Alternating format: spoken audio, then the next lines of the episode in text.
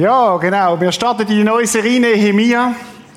Ich weiß nicht, wie es dir geht, wenn du jemanden müsstest wählen aus der Politik, aus der Wirtschaft, wo du sagst, das ist eine Person, der, die würde ich wählen, so als Regierungsbeamten oder als Präsident oder so. Ich weiß nicht, was für Kriterien du dich, die Person würdest aussuchen. Sie müsste mutig sein, stark, guter Leiter. Zugleich demütig, vermutlich, gute ethische Grundsätze, etwas können bewegen, einen guten Organisator. Ich weiß nicht, wer von uns den Nehemia dann oft in Gedanken hätte. Nehemia ist für mich so einer gewesen. Nehemia, wenn er heute würde leben und wenn er heute würde äh, äh, eine Biografie schreiben, ich bin überzeugt, jeder Leader, jeder Unternehmer würde die Biografie gelesen haben, ein Bestseller, absoluter Bestseller. Nehemia, ein Mann mit einer Leidenschaft, mit einer Klarheit, mit einer Art von Leiterschaft, wo man nur staunen können. Und dazu ein Mann, der eine persönliche, tiefe Beziehung zu Gott gelebt hat. Seine Geschichte begeistert mich. Seit Wochen bin ich mich am Auseinandersetzen mit dem Nehemia, immer wieder durchgelesen, versuchen zu verstehen, was hat der mal umgetrieben. Und wir werden jetzt die, die Serie, die wir heute starten, die geht sieben Wochen lang. Peter Brütsch und ich werden sie miteinander teilen. Und wir haben so den Eindruck gewonnen im, im Vorbereiten, das ist das, was Gott für uns parat hat, auch als Chile. Und darum möchte ich euch bitten, sind von Anfang an mit dabei, lönt keinen Sonntag aus, weil das Ganze baut aufeinander auf. Und ich denke, es ist ganz wichtig, dass wir das ganze Bild sehen von dieser Nehemia-Serie. Was wir neu gemacht haben, es gibt nach jedem Gottesdienst gibt's ein Vertiefungsblatt hinein. Das ist das Blatt, das Kleingruppenleiter sonst auch überkommen, wo wir für alle zugänglich machen, dass du, da Fragen drauf, Bibelstellen einmal, dass du dich in der laufenden Woche kannst mit dem Text einmal auseinandersetzen. Dich persönlich einmal kannst in deiner Zeit mit Gott auch diese Fragen stellen, die aufkommen durch diese Serie. Ich glaube, die Serie wird uns ermutigen, aber sie wird uns auch herausfordern dass wir als Chile und jeder Einzelne ausgerichtet sind auf Gott, auf das, was ihm wichtig ist. Was ihm wichtig ist, auch für uns. Heute Morgen geht es darum, ich möchte euch ein Leiterschaftsprinzip lehren. Ein Leiterschaftsprinzip, das ich glaube, weil jeder von uns leitet irgendwo. Und Männer und Frauen, die das Prinzip verstanden haben, Denen ist es möglich geworden, dass plötzlich Unmögliches passiert ist in ihrem Leben und in ihrem Umfeld. Sie haben plötzlich Gott auf eine Art erlebt, wo sie vorher nicht gekannt haben. Es ist ein Prinzip, wo Männer und Frauen dazu gebracht hat, einen Unterschied zu machen, einen spürbaren Unterschied in dieser Welt.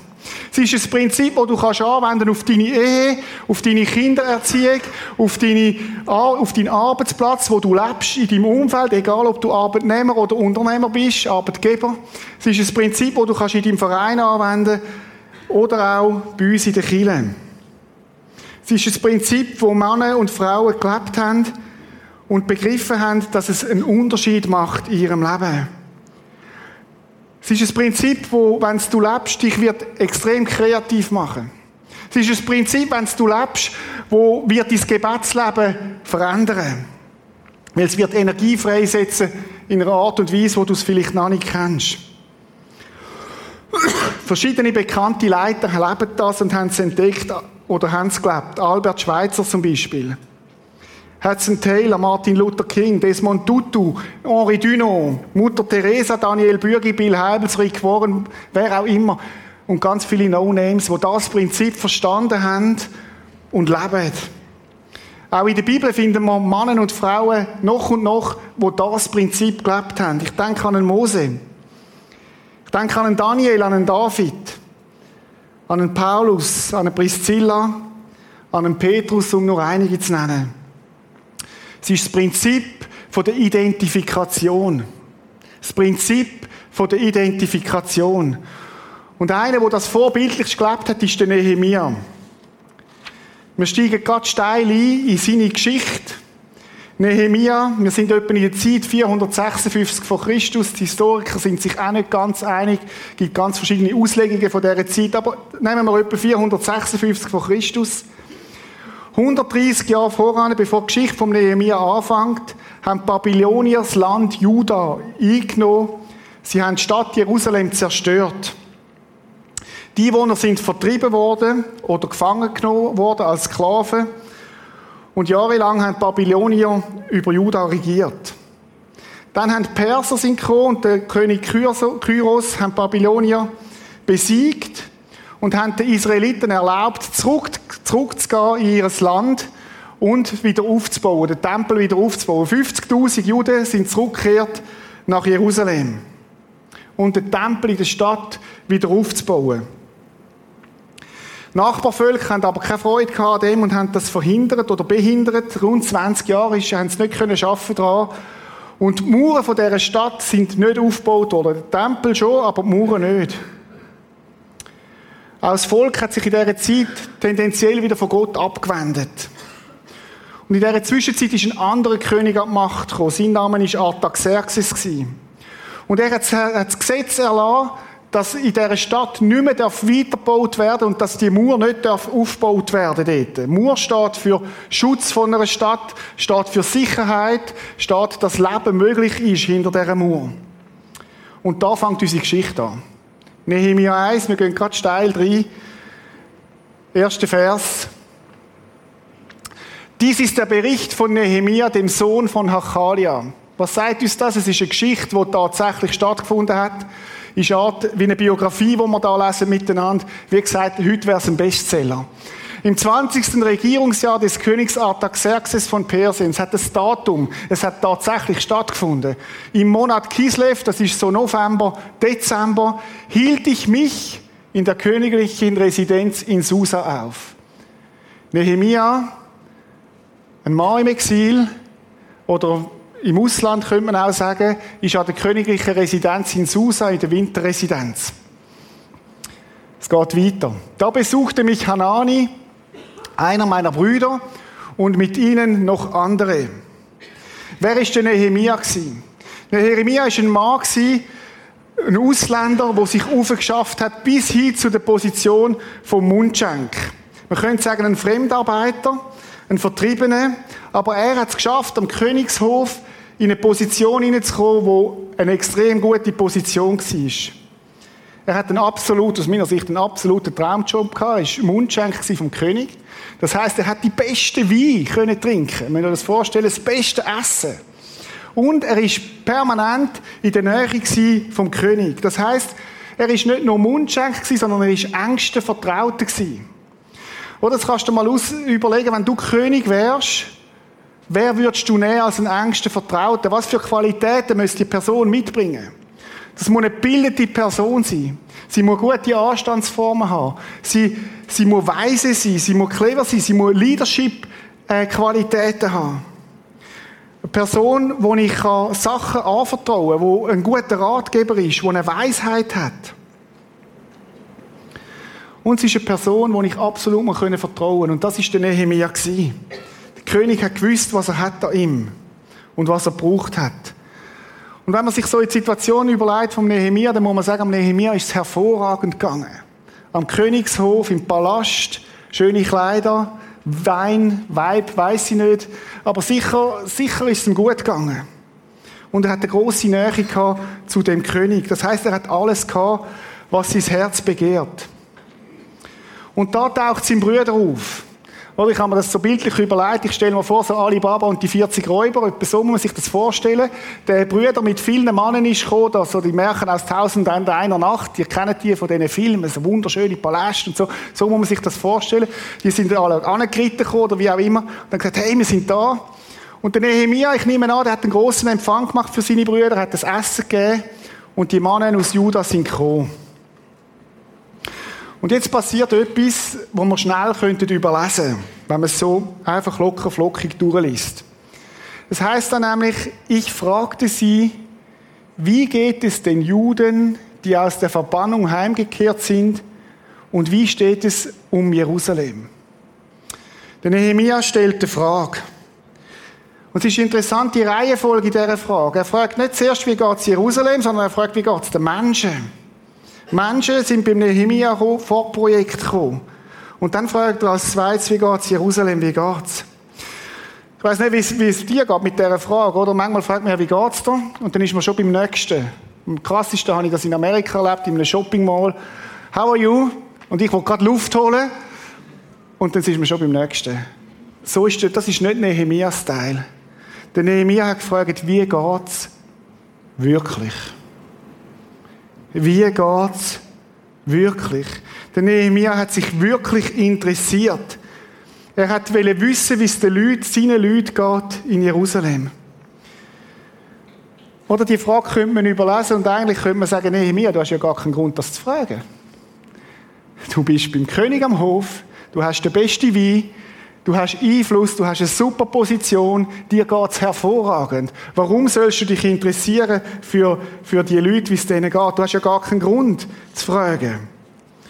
Aber der Nehemia interessiert sich echt. Und die Antwort kommt postwendend. Sie berichteten, die Zurückgekehrten leiden bittere Not. Man beschimpft sie. Die sind bedrängt gewesen. Die sind angefochten gewesen. Die haben das Wasser bis zu den Stirnen gehabt. Man hat sie beschimpft. Sie sind niemand gewesen. Sie sind selbst ausgrenzt worden. Ausländer, Abschum, schutzlos, wehrlos. Jeder konnte über sie sagen, was er wollte. Und ich kann mir vorstellen, dass auch der Selbstwert gar nicht mehr groß war von ihnen. Man hat sich auf die Kosten von ihnen profilieren und sie fahren weiter. Vor den Stadtmauern Jerusalems sind nur noch Trümmer. Wir müssen das, das, mal, wir müssen das mal lesen. Nur noch Trümmer. Das heißt, da hat es nichts mehr gegeben, wo irgendwie nach Leben ausgesehen hat. Nur noch Trümmer übrig. Die Tore liegen in Schutt und Asche. Es hat keine Tür gegeben, wo du kannst zumachen, wo du dich kannst zurückziehen, wo du einen Schutzort hast. Hat schlicht und einfach nicht mehr gegeben. Kein Stein ist auf dem anderen. Schutzlos ausgeliefert. Jeder kann sich nehmen, was er will. Zutiefst erschüttert, keine Ordnung mehr, keine Sicherheit niederbrennt. Bestimmt haben ihm seine, seine Brüder und seine Leute auch erzählt, dass es nicht nur äußerlich schlecht geht, sondern auch innerlich. Dass das Volk keine Hoffnung mehr hat. Dass sie auch die Hoffnung aufgeben an einen Gott, der helfen kann. Dass sie sich da und dort auch von Gott entfernt haben. Dass Gott gar keine Rolle mehr spielt in ihrem Leben.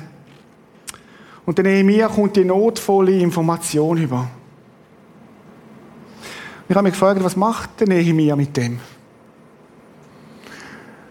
Was hätte er können machen? Er hätte können sagen, ich mache so wie viele andere auch. Ich sehe nichts, ich höre nichts, ich sage nichts. Ihr kennt die drei Affen. Aber der, der Nehemia war kein Affe.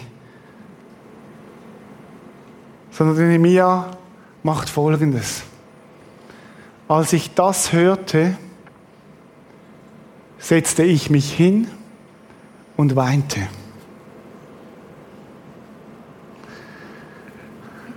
Als ich das hörte, setzte ich mich hin und weinte. Kennst du das? Du kommst das Telefon über und am anderen Ende sagst du, Reto, sitzt. Ich muss da etwas mitteilen. Und wenn jemand das einleitet, hey, Reto, sitzt, dann ist es in der Regel nicht etwas Schönes, in der Regel nicht etwas Einfaches. Der Nehemiah muss absitzen weil es ihm den Boden unter den Füßen wegzieht. Weil es ihn tiefst erschüttert. Der Nehemia brüllt. Wisst ihr, da steckt so viel drin über den Nehemia in dem einen Wort, er weinte. Der Nehemia war ein Ausländer in einem fremden Land. Er hätte viel Grund gehabt, sein Herz zu verhärten, sein Herz zu verbittern. Er hätte viel Grund gehabt, hart zu werden. Aber der Nehemiah hat sein Herz bearbeitet. Er hat, er hat sich das Herz gehen lassen. Er hat brüllt. Männer brüllen nicht normalerweise, aber der Nehemiah schon. Und es zeigt etwas über sein Herz. Weil du kannst nur brüllen, wenn du dein Herz mitempfinden kannst.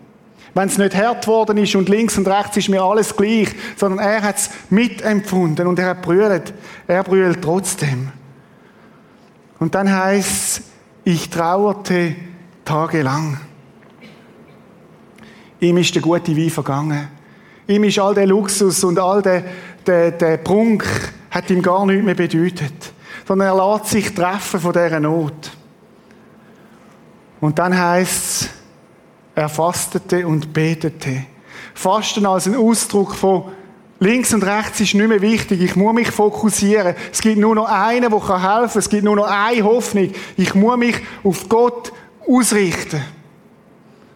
Hat es in deinem Leben schon mal gegeben, dass du gesagt hast, jetzt muss ich alles auf der Seite lassen, ich muss mich voll auf Gott fokussieren. Ich muss fasten, weil es mich so bewegt. Fasten als ein Ausdruck von einer Ernsthaftigkeit.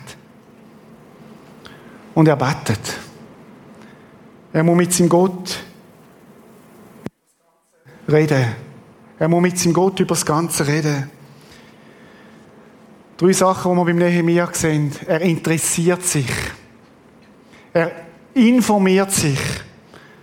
Und er identifiziert sich. Das ist das Prinzip der Identifikation. Beim Nehemiah heisst Identifikation nicht, kommt, liebe Brüder, wie geht's denen? Komm, wir schicken ein paar Almosen, eine Spende, dann ist meine, mein Gewissen beruhigt und dann können wir da weiter festen. Wir haben es ja gut da am Königshof. Nein, er sitzt ab. Er brüllt, er trauert, er fastet und er betet. Und folgendes hat er betet. Ach Herr, du Gott des Himmels, du großer und ehrfurchtgebietender Gott. Da ist so viel Leer drin. Der Nehemiah richtet seinen Blick weg von dieser schwierigen Situation hin auf den Gott, wo nichts unmöglich ist. Aber was man noch viel mehr gespürt zwischen den Zielen ist, dass der Nehemiah nicht nur den König kennt hat, der irdische Herrscher, dass er nicht nur mit dem vertraut war, sondern er ist vertraut mit dem König vom Universum. Er ist vertraut mit dem König, wo Macht hat über alles. Da ist eine Beziehung, eine tiefe Beziehung. Und er ist ein vertrauter Umgang mit seinem König. Und er benutzt seine Beziehung zu ihm, um ihm sein Anliegen vorzubringen. Nehemiah hat nicht nur den König Artaxerxes kennt, er hat den König vom Universum persönlich kennt. Du hältst deinen Bund mit uns und erweist allen deine Güte, die dich lieben und nach deinen Geboten leben. Nehemiah erinnert sich und sagt, Gott, du bist der, der den Bund haltet, im Gegensatz zu uns Menschen. Du bist der treue Gott. Und dann sagt er, verschließe deine Augen und Ohren nicht, wenn ich zu dir flehe. Tag und Nacht bete ich zu dir für das Leben der Israeliten. Du bist unser Herr. Und Leute, das ist ein dringliches Gebet vom Nehemiah. Tag und Nacht. Oder wenn du eine Not, wenn du dich mit einer Not identifizierst, dann beschäftigt das Tag und Nacht. Dann geht dir das nicht einfach hinten links vorbei. Was er macht, ist Fürbitte wie es der eine oder andere von uns auch kennt. was jetzt kommt, ist für mich die eigentliche Entdeckung in dem Text, wo mich wirklich sehr bewegt. Nehemiah sagt, ich bekenne dir, dass wir gegen dich gesündigt haben. Auch ich und meine Verwandten. Hallo, was steht da? Nehemiah hätte ja können beten, ich bekenne dir, Herr, dass die gegen dich gesündigt haben, dass das Volk dir untreu worden ist. Herr, schau doch mal, wie schlimm die dran sind. Aber der Nehemiah sagt, nein, mir, mein Volk hat sich von dir abgewendet. Wir haben das Problem, nicht sie, mir. Das ist Identifikation. Das ist Identifikation, wie sie den Nehemiah redet wie, wie, wie, wie er sie braucht. Wir alle haben schwere Schuld auf uns geladen. Wir hielten uns nicht an die Gebote und Weisungen, die dein Diener Mose von dir bekommen hat.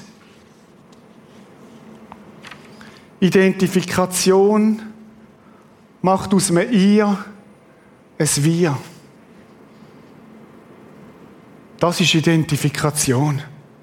Identifikation heißt, ich interessiere mich nicht nur für dich, ich informiere mich nicht nur über dich, sondern ich identifiziere mich mit dir. Nehemiah geht die Geschichte als ein Mann, der auf wunderbare Weise, wir lernen das sehen, der nächsten Sündig, die Mauern wieder aufbauen hat in Jerusalem. Aber angefangen hat es nicht mit der Vision. Angefangen hat es nicht, dass er irgendwie unternehmerisch aktiv worden ist. Angefangen hat es mit dieser Last, mit dieser Not, wo er sich identifiziert hat. Wo er gesagt hat, nicht ihr, sondern wir haben das Problem. Wir haben das Problem. Wir haben das Problem. Und so ist er vor Gott gegangen. Hinter, vor jeder großen Vision siehst du immer, dass eine Not steht, eine Last steht. Dort, wo Gott etwas verändern will, fängt es immer an mit Menschen, die sich identifizieren, die sagen, nicht ihr, sondern mir. Nehemiah ist es nicht um seine persönliche Position gegangen am Königshof, die hat er gehabt. Sondern Nehemiah hat eine viel tiefere Leidenschaft gehabt. Viele tiefere Leidenschaft, als was ist der Wein, den mein Chef morgen trinken soll. Seine Leidenschaft war, ich möchte, dass das Reich von Gott wieder aufgebaut wird. Ihm ist es um Gottes Sache gegangen, um die Menschen. Und Leute, Veränderung fängt immer mit einer Last an. Du kannst, kannst go, go schauen, dort, wo Menschen sich identifizieren mit einer Not, das setzt Energie frei. Ich habe mich gefragt heute Morgen, mit welcher Not identifiziere ich mich, mit welcher Not identifizierst du dich? Wo sagst du, das darf nicht sein? Das darf nicht sein, da braucht es einen Unterschied. Da muss sich etwas ändern. Gibt es etwas, das dich auf die Knie bringt? Mal ehrlich, wann bist du das letzte Mal so vor Gott gewesen, dass du auf die Knie bist, weil du gesagt hast, Gott, ich habe es nicht mehr im Griff. Gott, es bewegt mich. Und hast dich demütigt in einer Haltung, wo du auf die Knie gehst und sagst, Gott, in mein Volk steht es nicht wirklich gut. Das steht nicht einfach so. Das hat tiefst mit einer inneren Haltung zu tun von einem Nehemia. Nehemia, ein Mensch, wo sich Gott zur Verfügung stellt und sich von ihm brauchen lässt und einen entscheidenden Unterschied macht. Ich habe Gott gefragt, Gott, warum hast du die Geschichte aufschreiben lassen? Und warum möchtest du, dass wir die da bei uns im Prisma in Rappi im Jahr 2018 anschauen? Und ich meinte, ich habe gehört, dass Gott sagt, hey, liebe Christen da in Rappi und Umgebung, welche Trümmer bereitet euch Not? Wo identifiziert ihr euch? Was treibt euch auf die Knie? Leute, leben wir in der Schweiz nicht in königlichen Umständen? Wir haben äußerlich so viel. Wir wohnen in einem der sichersten und reichsten Länder überhaupt. Wir haben das grösste Bruttosozialprodukt oder fast das grösste. Wir trinken den besten Wein. Wir können auslesen, Gestelle sind voll in unseren Läden. Aber bewegt uns Not von unserem Volk und von dieser Welt überhaupt? Stehen wir nicht in der Gefahr, gleichgültig zu sein und zu sagen, Hauptsache, ich habe den Wein und ich bin am Königshof in einem Rausch von Gleichgültigkeit und vom Konsum betrinken wir uns.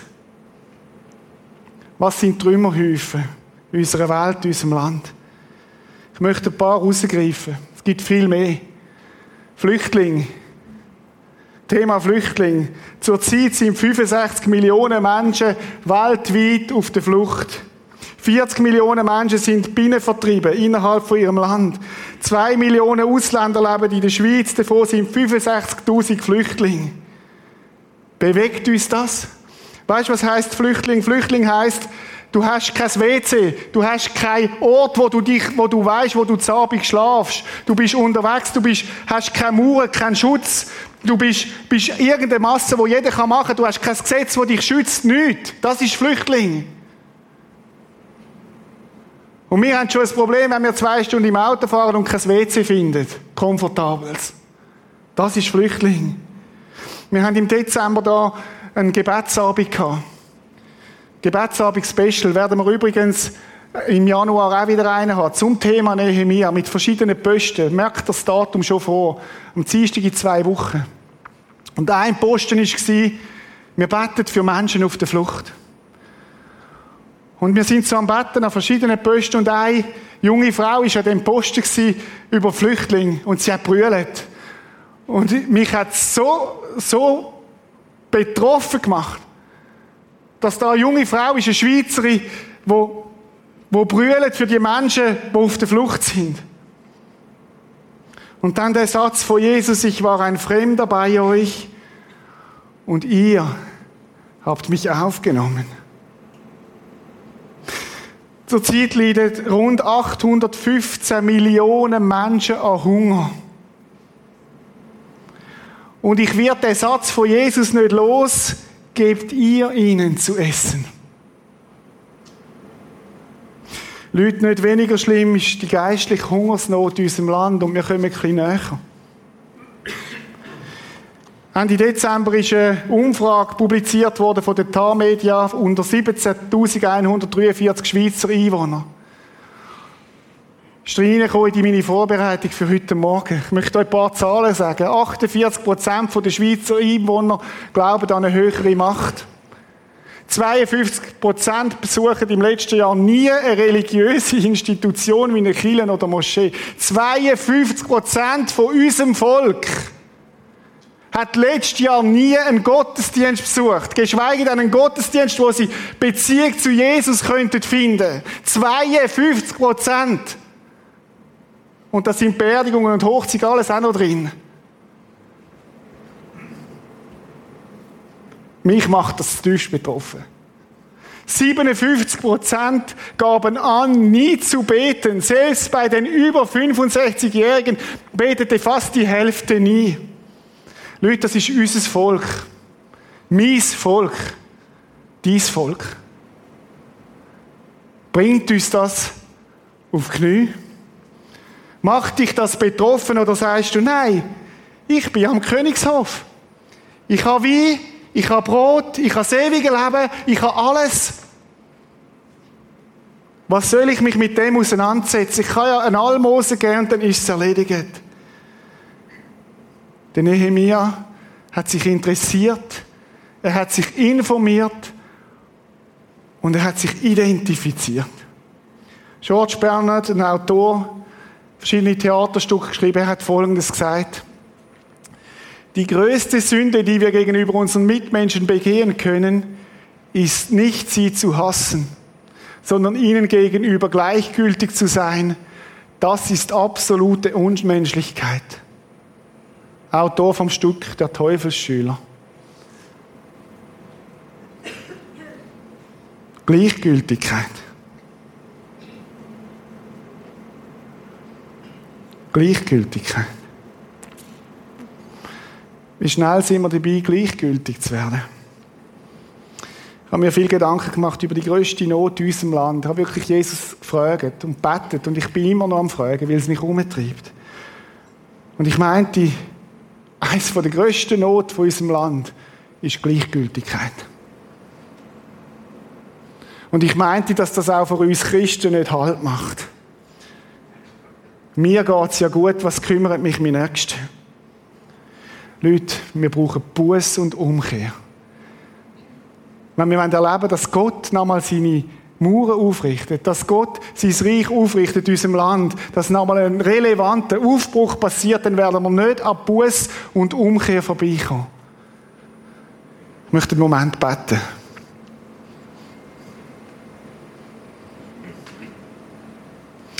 Jesus, mich macht es tiefst betroffen. Und es tut mir leid, wo mein Volk, wo unser Volk, Jesus, dich nicht will. Wo eine Gleichgültigkeit da ist, Herr. Es tut mir leid, wo, wo wir Schweizer so arrogant worden sind dir gegenüber, Herr. Es tut mir leid, Jesus, wo, wo wir das Gefühl haben, wir können es selber machen, wir brauchen dich gar nicht. Wo wir den Eindruck haben, wir haben alles selber im Griff, Herr. Es ist nicht recht, Jesus. Es tut uns leid, Herr, wo wir als Christen nicht auf dem Platz sind. Wo wir nicht Salz und Licht sind, sondern irgendwie krank sind von Heilsegoismus. Jesus, ich möchte dich bitten, dass wir umkehren und dass uns die Not ganz neu zu Herzen geht, Herr. Herr, vergib uns. In deinem Namen, Jesus. Amen.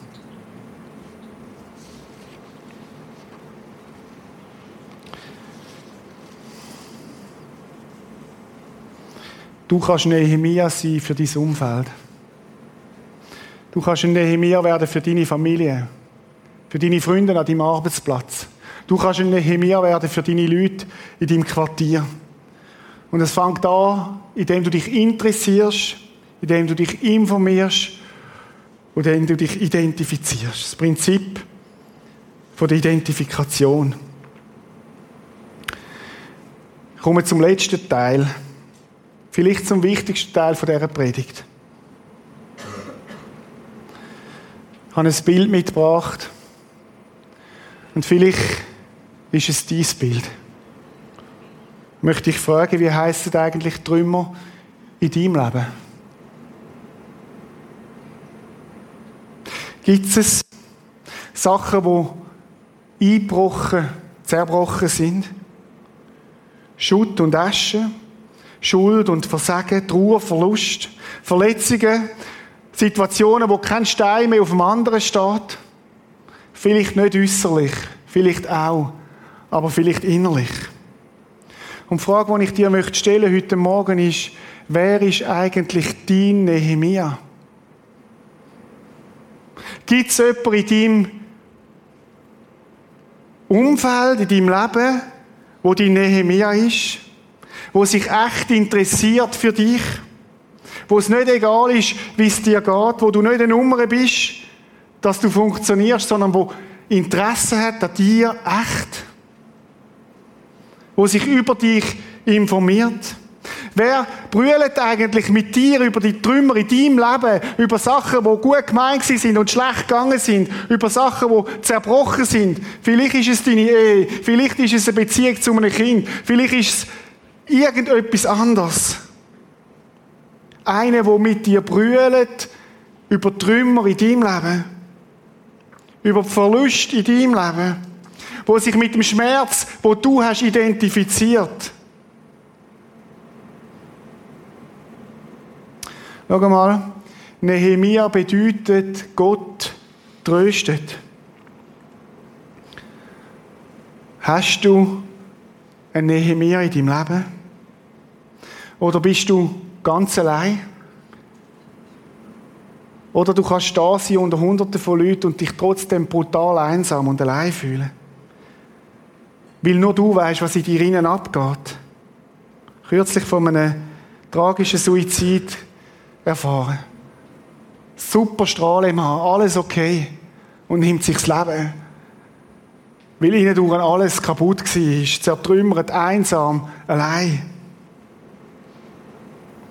Kennst du so einen Nehemia, der sich mit dir identifiziert, wo nicht sagt du, sondern wir?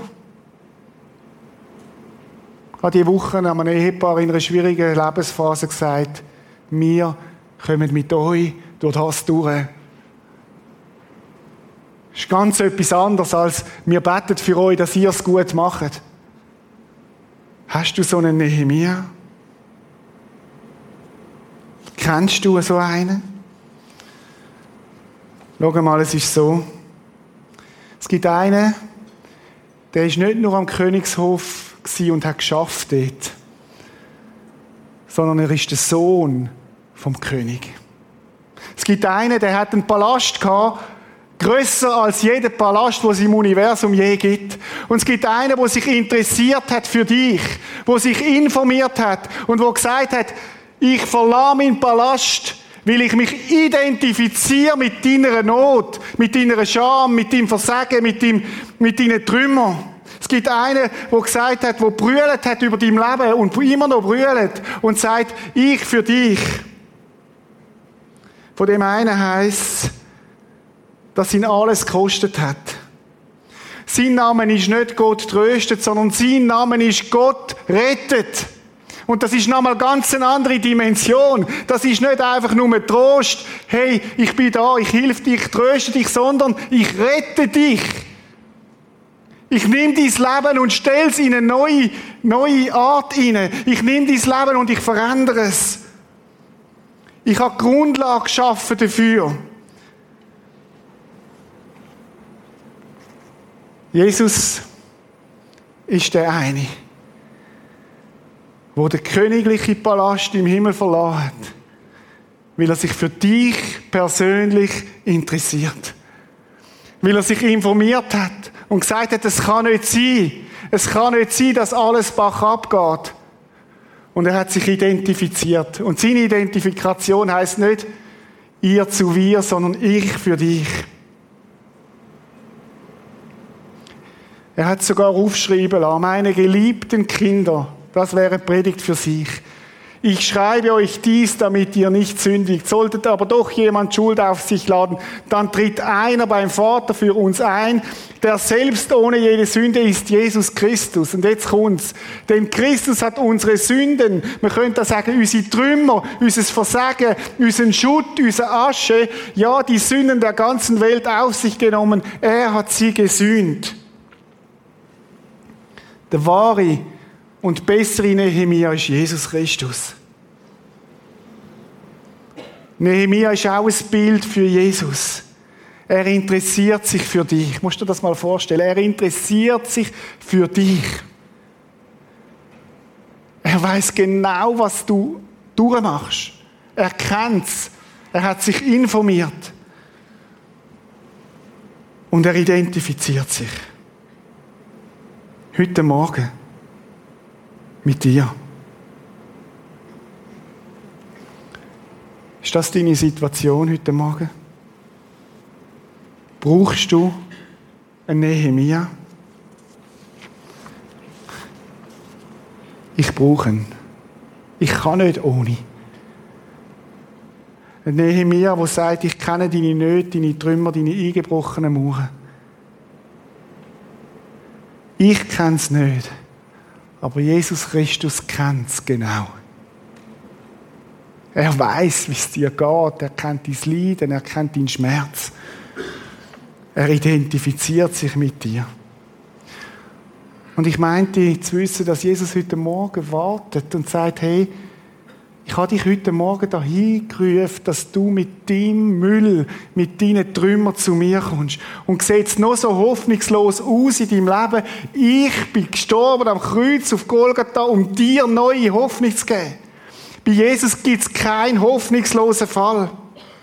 Und Jesus möchte dich einladen heute Morgen, ihm zu vertrauen. Vielleicht bist du da und sagst, aber wenn du meinen Müll siehst, es sieht noch schlimmer aus als da drauf. Jesus sagt, ja, genau darum bin ich gekommen, darum bin ich ans Kreuz. Und mit meinem Tod habe ich die Grundlage geschafft, dass etwas Neues kann anfangen kann, dass Neues kann aufgerichtet werden dass Leben wieder möglich ist. Nicht du, sondern ich habe dafür gezahlt. Brauchst du den Jesus? Vielleicht ist es heute Morgen dran, eine Beziehung mit dem Jesus zu starten. Manchmal meinen Menschen, ich muss zuerst gut werden, ich muss zuerst aufgeräumt haben und dann darf ich zu Jesus kommen. Ist genau umgekehrt. Jesus kommt in deinen Schutt hinein und mit Jesus zusammen wird etwas neu kommen. Er baut auf in deinem Leben. Du darfst heute Morgen kommen.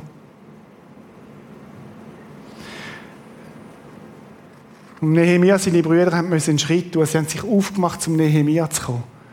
Ich möchte dich einladen, heute Morgen so einen Schritt zu tun. Wenn du Jesus noch nicht kennst und sagst, aber so einen brauche ich in meinem Leben, dass du nachher, wenn man betest, aufstehst und Jesus ein Zeichen ist und sagst, da bin ich, komm du in mein Leben. Vielleicht ist deine Situation, dass du sagst, ich habe so Trümmer in meinem Leben und ich brauche den Jesus. Dann möchte ich dich auch einladen, nachher aufzustehen und das Jesus sagen, komm in meine Trümmer hinein, Herr ich brauche dich. Lass uns einen Moment still sein und dann möchte ich beten.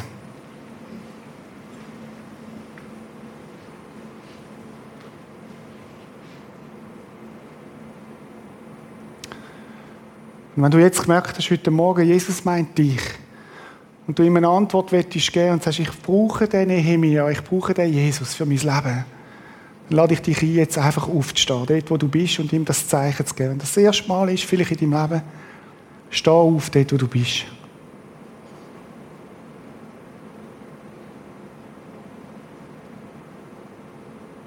Und genauso, wenn du heute Morgen sagst, Jesus, ich brauche dich, komm du in meine Trümmer rein. Möchte ich dich einladen, jetzt aufzustehen, dort, wo du bist. Und Jesus das Zeichen zu geben, ich brauche dich.